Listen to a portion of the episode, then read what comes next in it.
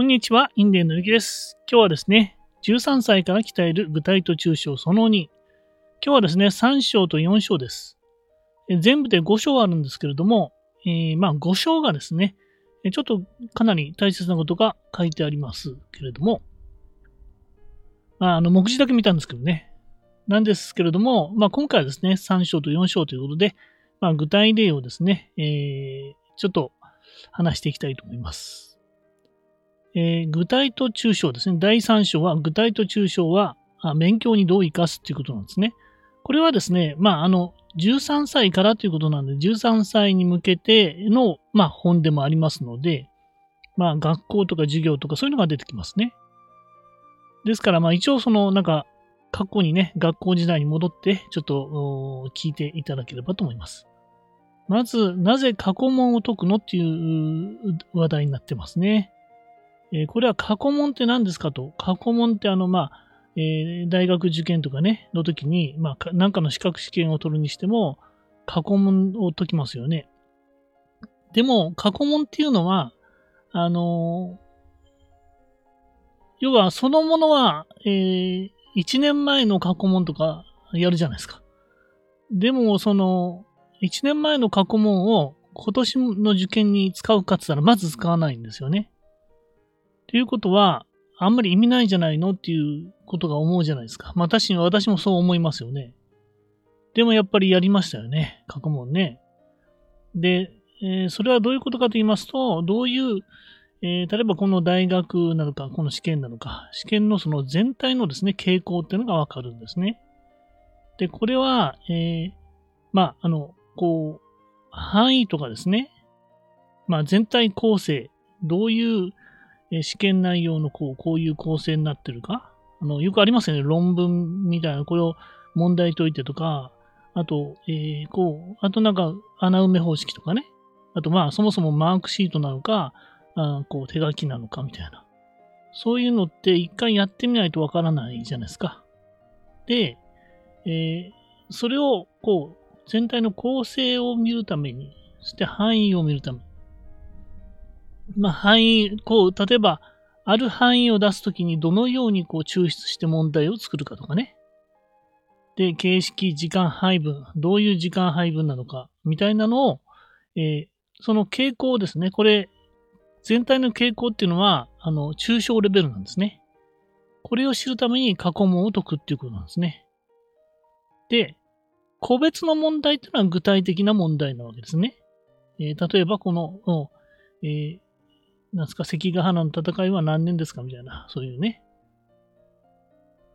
で、それは、あの、それを覚えてなかったのは結局、まあ、回答できないんですけど、具体的なことも必要なんだけど、その、えー全体構成、抽象的なことですよね、これ、全体傾向ね。これも両両方ね、大切だよってことなんですね。ちょっと歴史の問題は、どうしてもこの、えーまあ、あの、丸暗記ものなので、これは、あの、覚えてないとですね、えー試験的にはうまくいかないんですけどね。ただ、えーただですね、まあ、こういうこの過去問解くっていうのはそういう意味があるよってことなんですね。まあ、なかなかね、この、えー受験とかそういう試験とかっていうのはやっぱりこの暗記物だがあどうしても入ってしまうので、なかなか難しいんですが、ただ、あの、この会社員生活とか人間関係とかっていう、まあ、あの、社会に出てくるとですね、えーその、活かせるものもあるんだよってことですね。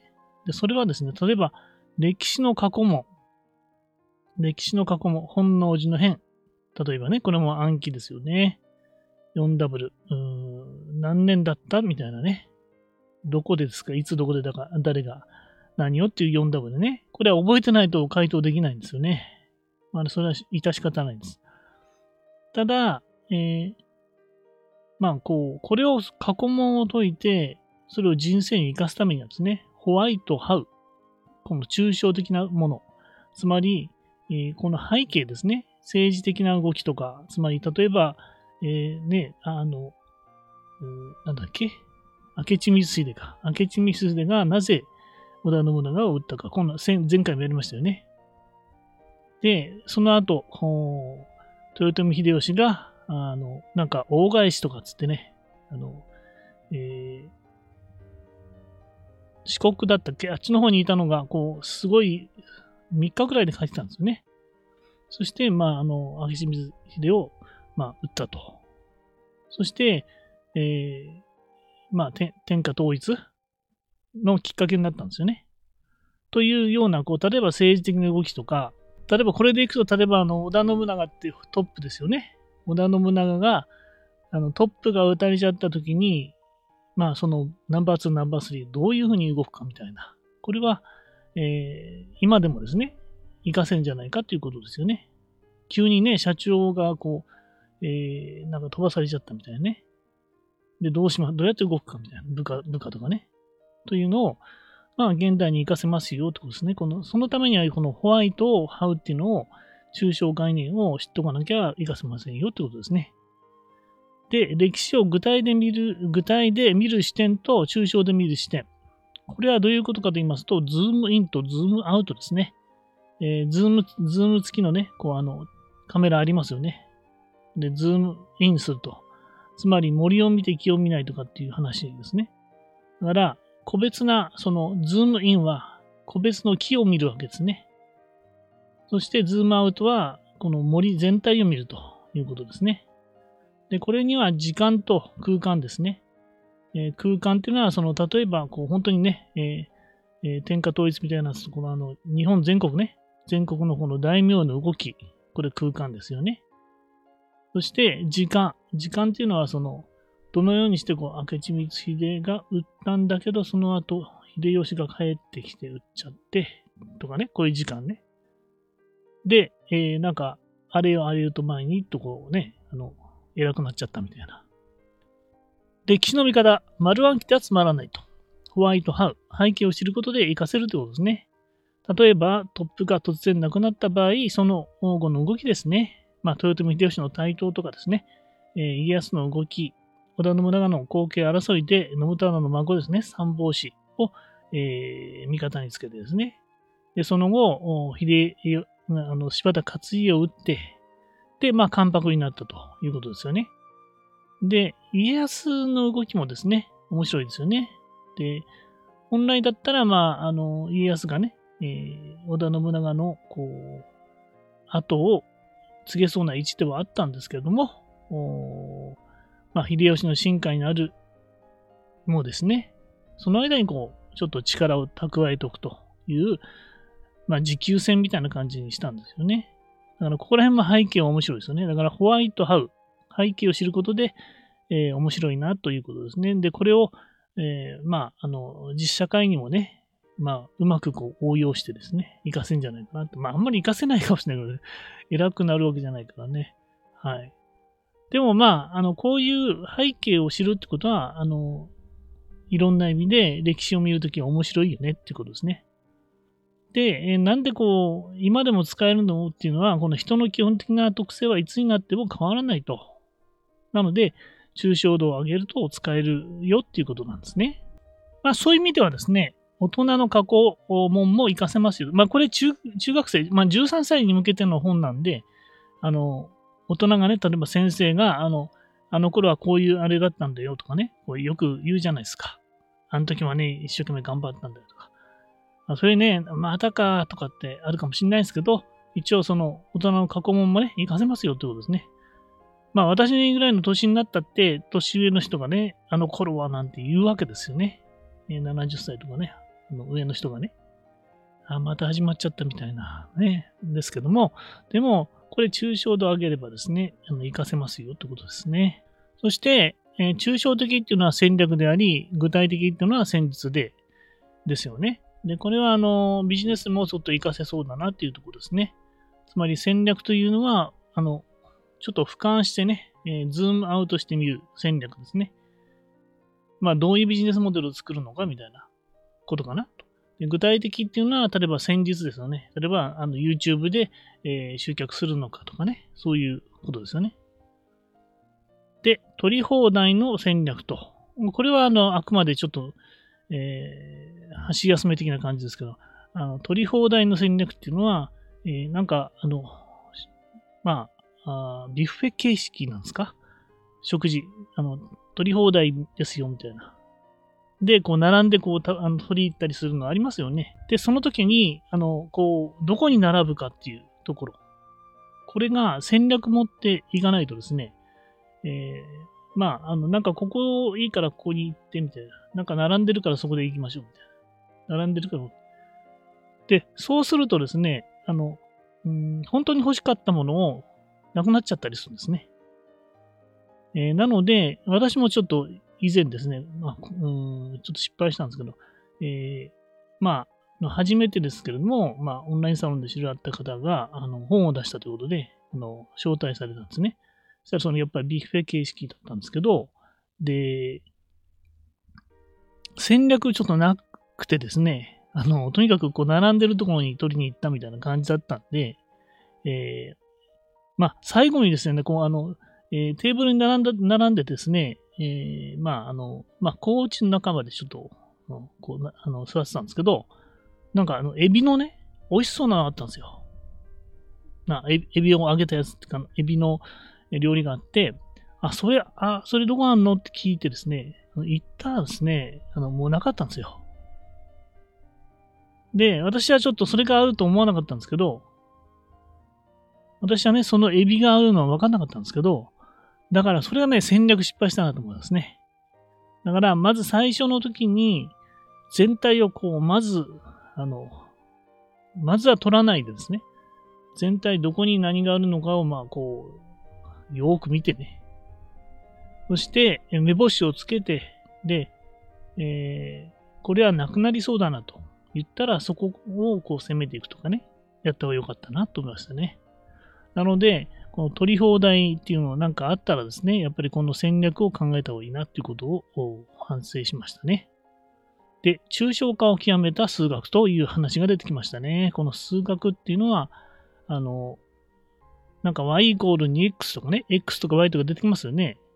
でこれになってくると、なんかだんだんね、わかり、あの、数学が嫌になってくるところなんですけれども、これはあの、具体的じゃないですよね。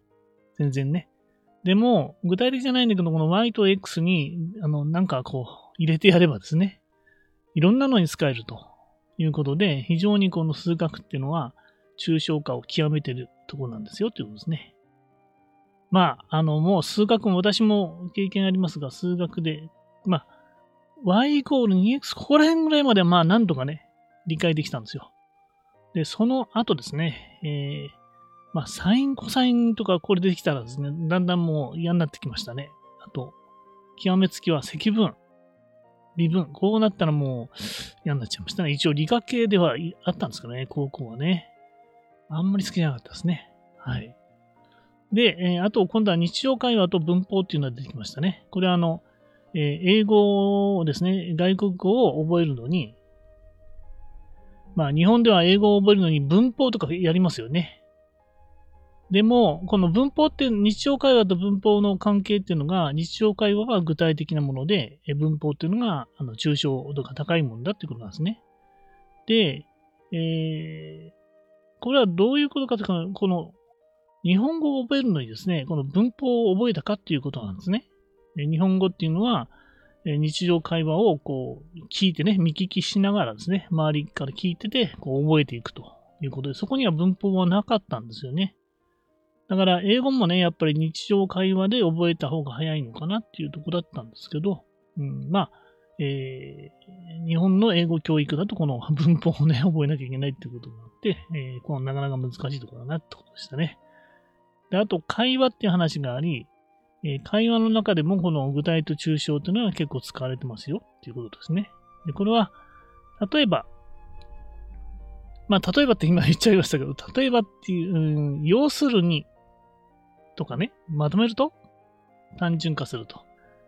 これって抽象化なんですね。要するに、まとめるとっていうのが抽象化。そして、例えば、具体的に言うとっていうのは、あの、今まで話した抽象したものから抽出してですね。で、えー、例えばってこうやりますよね。で、これはこの具体と抽象をこう繰り返しながら立体的に進めていく、こう文章を書いていくっていうのがなんか本のね、えー、書き方みたいですね。だから話し方もやっぱりそういうふうに話した方がいいんじゃないかっていうことでしたね。で、あとはですね、ことわざってのも出てきましたね。ことわざは抽象化だそうですね。例えば、ことわざでいくと、時は金なりとかありますよね。これ抽象化ですよね。で、ただことわざにも2種類あって、えー、時は金なりってのは抽象化の、まあ抽象化なんですけど、で、ことわざの中の具体例を抽象化したものっていう、こう具体例ってのは目で見えるもんね。割れ割れ鍋に閉じ蓋みたいな。割れ鍋と閉じ蓋ってこう、もう絵に描けますよね。だからこれ具体例なんだけど、具体例を使って抽象化していると。まあ、確かこう、ぴったり合った人がこうなんかくっつくよみたいな、そういう話ですよね。とか、こういうことわざもやっぱり抽象化があるんですよと。あと、絵画。絵画でね、具体、具象化、具象化っていうんですね。よくわかんないですけどね。具体的なその風景、えー、画みたいな、を具象化と、具象化ということで、で、抽象画ってのは全くこう、なんだか、ピカソみたいな感じの、あるいは抽象画って言うんですけど、まあそういう絵画でもそういう種類がありますよ、ということですね。4章、具体と抽象、コミュニケーションに生かす。これは、あの、階層と違いでは通じないとですね。階層っていうのは具体の具、まあ、抽象化ですね。抽象度。抽象度によって、抽象度が違うと、こう、なんか、すれ違いがあるっていうんですね。で、例えば、えー、この中でこう自己紹介の印象とかっていう話も出てきましたね。これもちょっとあの羅列されてるんで、まあ飛んじゃうんですけど、えー、自己紹介するときに、抽象化と具体化っていうのがあって、例えばアニメが好きですよというのと、私は鬼滅の刃の伊之助が好きですよっていう、だと、どっちがこう印象に残るかっていう話だったんですね。で、あの、鬼滅の刃の猪之助が好きですよっていうと、すごく、もし自分も好きだったら、なんか共感度上がりますよね。でもアニメ好きですよって言ったら、あまりにもちょっと抽象度広いんで、まあちょっと共感が低いってことなんですね。なんかこれ何かオンラインビジネスにも活かせそうですね。あと、懐中電灯とポインターっていう話が出てまして、懐中電灯っていうのは、まあ、何か探すときはやっぱり懐中電灯のようにこう全体を照らすものが必要だよねと。で、その後こうもう絞ったらですね、ポインターが必要だよと。レーザーポインターですね。というように、まあ、ちょっと中抽象度が高ければいいかということでもないし、まあ、具体化が、あの、抽象度低ければいいかっていうのも問題ない。その、その場その場に応じて使い分けるのが重要だなと思いましたね。あと、例えばこの成功と失敗っていう話が出てまして、これって人によってですね、捉え方が全然違うんだそうなんですね。この成功っていうことに対する捉え方ですね。成功と失敗。これ、成功と失敗っていうのは、こう、抽象度高いんですね。だから、これだとですね、やっぱりこう、誤解が生じる可能性があると。つまり捉え方が違うから、あんまり抽象度が高いところで、えー、話をするとですね、えー、すれ違いがあるよということですね。で、まあ、一つの例として、えー、まあ、学校のね、授業の先生が朝ですね、教室を片付けてねって言ったそうなんですね。で、したら、あの、放課後ね、教室を片付けてねって言ったそうなんですね。で、えー、そしてあの、放課後になってですね、えー、なんであの、掃除用具をしまわないんだって怒ったらしいんですね。そしたら、あの、抽象度が違うんですよね。教室を片付けるっていうのは抽象度高くて。で、掃除用具をしまうっていうのはその具体的なものの一つなんですね。だから先生はこう言って、なんでみんなあのやらないんだっつって怒ったわけですけども、みんなにはこう通じないよっていうことですね。掃除用具、教室を片付けるっていうのは、例えば自分の机の上のこう整理整頓するのかね。まあ、あの、本棚を整理するのかとかわかんないですよね。なので、この自分が言った時にこの抽象度が合ってるかっていうのを注意しなきゃいけないよってことですね。で、もう一つはおにぎりでも買ってきてっていう、まあ、友人のところに遊びに行ったら、なんか、あの、ちょっと手が離せないんでね、お腹減ったんで、お腹減ったんでってのは言ってないんですよ。おにぎりでも買ってきてって言ったんですね。そしたら、友人が、あの、じゃあ買いに行ったと、コンビニにね。そしたらおにぎりなかったよと。で、まあ、手ぶらで帰ってきたと。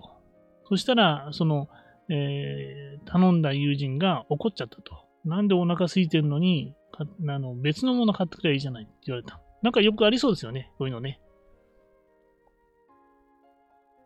で、こういう、これがやっぱり抽象度が違うわけですね。その友人はお腹が減っちゃったから、まあ何か買ってきてと。何か買ってきて、なんだけど、まあ、強いて言えばおにぎりでも買ってきてって言ったわけですね。じゃあ、この時にどうしたらよかったかっていうと、えー、おにぎり買ってきてって言うんだけど、なかったらどうするのって、まあ聞きゃいいわけですからね。お腹空いてんだねって推察してね。というようなことなんですね。なので、もし、こう、なんかね、あの、えー、こう、言い間違いとか、言った言わないがあったときには、この抽象度の差があるかもしれないなっていうのを、まあ、ちょっと私も考えましたね。はい。まとめますと、13歳からの具体と抽象ですね。期待。13歳から来ている具体と抽象ですね。その2。え、第3章は具体と抽象は勉強にどう生かすかということですね。過去問をなぜ、なぜ解くかということですが、全体の傾向がわかるからね、いいんですよということですね。で、えー、個別の問題もまあ必要なんですけれども、えー、例えば特に歴史ですね、勉強するに関しては、えー、4W ですね、具体的なものだけ覚えるんだと、丸暗記だとですね、面白くないので、えー、ぜひですね、ここら辺の背景をね、知ることで活かせますよということですね。で、えー、背景はね、いろいろ、あのありますよね。ということですよね。歴史の見方も、あの、丸暗記がつまらないからね、背景を知ることが重要ですよってことですね。で、えー、まあ、この歴史をね、学ぶことがなんであの現代に活かせるかというと、人の基本的な特性いつになってもですね、変わらないからですね。抽象度を上げると使えるんだよということですね。で、えー、例えば取り放題の戦略でも、まず戦略ですね。抽象度の高い戦略を考えてですね、えー、やった方が、あの、本当に食べたいものがあの食えなくなっちゃうっていうね、私はエビの問題でね、ありましたね。で、あとは日常会話と文法と。日常会話は、あの、具体的で、文法は抽象度が高いよということですね。で、ことわざは抽象化が高いよということですね。で、絵画の話も出てました。4章、具体と抽象、コミュニケーションに活かしましょうということでしたね。で、階層の違いで通じないことありますよということですね。で、えー、まあ、抽象度の高い成功と失敗とかっていう特に抽象度高い言葉だとですね、人によって捉え方が全然違いますよということですね。なので、え、例えばおにぎり買ってきてった時に、相手がどうしてですね、え、言ってるかっていうのをこう推察してですね、ちょっと聞き返すとかやらないと、こう言葉のね、あの、言い違い、一体はないになるっていうことですね。はい。えー、っと、これでですね、えー、具体と抽象、なんとなく分かってきましたね。少しね。